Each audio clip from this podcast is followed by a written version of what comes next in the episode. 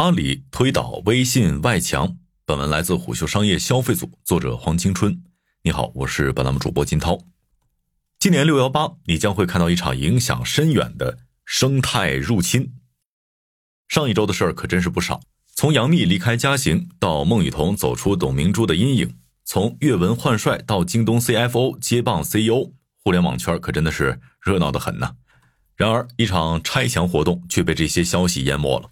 五月十号，腾讯广告官方公众号低调的推出了一篇造势六幺八的文章，但是今年却和往常有点不一样。今年六幺八，腾讯广告与阿里妈妈将首次实现双边补贴，而且微信竟然支持朋友圈一跳直达淘宝 APP。这事儿呢，往小了说，阿里那边是流量焦虑，腾讯的流量池倒是负数，所以腾讯和阿里是合则两利。再往大了说，腾讯的这次让步或许能够成为阿里推倒微信外墙的实质性动作，甚至很可能会改写流量朝向。不过，我们还是需要刨根问底：阿里和腾讯之间为什么垒上了这么一堵墙呢？如果非要从头找到一个分水岭，阿里、腾讯修筑这堵围墙的时间是在二零一三年十一月二十二号。从那天开始，淘宝与微信外链不能够直接跳转了，中国互联网两大巨头想把流量都闷在自家锅里。在这之后，各大细分赛道的嫡系小巨头们还真的就像武侠江湖里演的一样，投资关系可以说是纵横交错，派系战队也变得亲疏有别。阿里、腾讯之间的这道裂隙覆盖了大半个互联网。在之后的几年里，屏蔽外链几乎成为了一种行业的共识，大家各自画地为牢，自建围城。但移动互联网的发展可不会停，互联网平台生态之间的孤岛效应也逐渐出现了。由于互联网经济体的分立，用户、数据、基础设施也被割裂开了。这么一来，持续创新的路在何方呢？互联网实验室方兴东等人曾经写过一篇名为《中国 IT 业二十年反垄断历程和特征研究》的报告。他在里面就说到，阿里、腾讯通过建立生态圈、制定规则，掌握了绝对的话语权，这对舆论有明显的控制力和影响力。而且，他还在自身强大的服务生态和资本优势之上，形成了派系力量。这可不是说着玩的，在十年前，创业者还有可能带领公司独立上市、独立发展。可是现在，大多数明星公司的背后都有盘根错节的巨头。其实，在这样的情况下，最惨的还是普通用户。一位互联网人士就向虎嗅吐槽：十多年前的互联网是开源、共享、互联的世界。可是，在手机性能如此强大的今天，一些很简单的文件共享、临时对话、互传内容，都要经历各种复杂的步骤，或者是被诱导安装各种 App 才能够实现。不管你怎么粉饰商业层面的精巧算计，从本质上来说，这些都是在限制用户的选择自由，损害用户的权益，是在将流量变成自身平台的利益筹码。同时，这种限制和屏蔽行为也影响了信息的自由流动。很明显，这已经违背了互联网精神的本质。看到这种情况，中国信息通信研究院政策与经济研究所监管研究部主任李强志就表示，二零二一年工信部开始从互联互通的角度考虑，这也是对互联网基本精神的一种回归。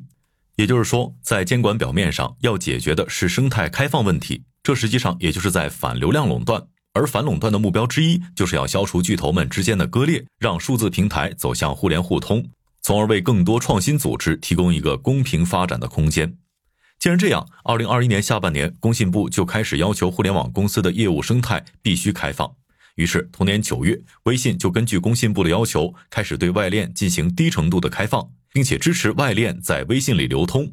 值得一提的是，虽然与腾讯有直接投资关系的拼多多、京东在微信里并没有管控豁免权，但是拼多多、京东外链却可以在微信里直接分享了。用户点开的时候，也会提示是否要跳转拼多多。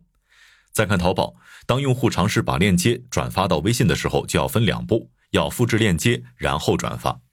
对这个问题，虎嗅在之前与微信团队沟通的时候得到的回应是：针对外链具有通用的管理规范，会对营销、传销、引导、分享性质的链接按照规则管理。如今，腾讯广告下场打破了这场僵局，微信支持朋友圈，一跳直达淘宝。这么来看的话，已经是在向前迈出了一大步。不过，要是真拆了这堵墙，谁会先受伤呢？西南证券曾经在一份研报当中形容过腾讯、阿里这两家巨头的定位：阿里平台型企业的性质决定了它本身并不产生流量，成功的关键在于要给 B 端商家、C 端用户更多推动作用。可是腾讯不一样，它是 C 端流量性格，天然就具有吸引流量的优势。按照这个逻辑的话，腾讯就要基于免费产品的巨大流量，不断开发更多增值服务。而阿里的商业模式就在于为企业提供平台、支付、物流、内部管理、云等服务，并且掌握定价权。所以，当阿里从微信撕开一条流量入口之后，整个互联网流量格局都有可能面临一场大洗牌。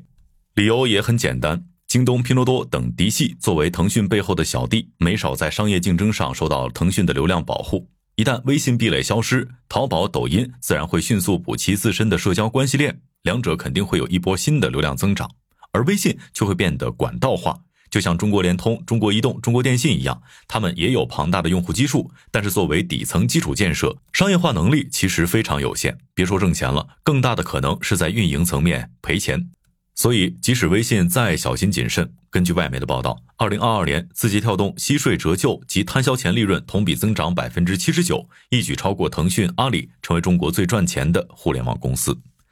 所以，面对字节跳动这咄咄逼人的广告蚕食速度，腾讯拥抱阿里已经成为了眼下最迫切的选择。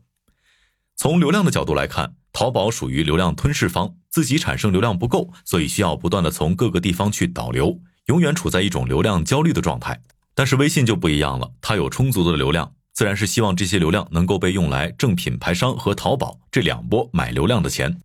可是，要真拆了这墙，不仅阿里会疯狂涌入，字节也会无死角的渗透。到那个时候，留给微信视频号的时间可就更少了。其实，明眼人都看得出来，从视频号推出开始，微信除了流量倒灌之外，还在功能模块的设置上不断提升它在微信里的优先级，有各种各样的入口互通和置顶放权。所以，问题是，一旦开放外链，视频号的战略性优势还会存在吗？因为抖音短视频在微信里的传播将会变得更加方便。当视频号在内容、算法、体验都不占优势的情况下，无论是朋友圈还是群聊，都会在不同程度上被抖音短视频围攻。这肯定会让原本就高开低走的视频号变得更加艰难。更何况，现在抖音正在发力电商、外卖、同城团购等业务。一旦开放外链，就等于帮助博主们省去了将粉丝导流到微信的步骤，直接就能够在抖音里完成视频观看、直播带货和订单成交的流量循环。不过，也有一位投资人对虎嗅分析，拆墙只是打开门做生意，但是并不是说你已经撬动了对方的基本盘。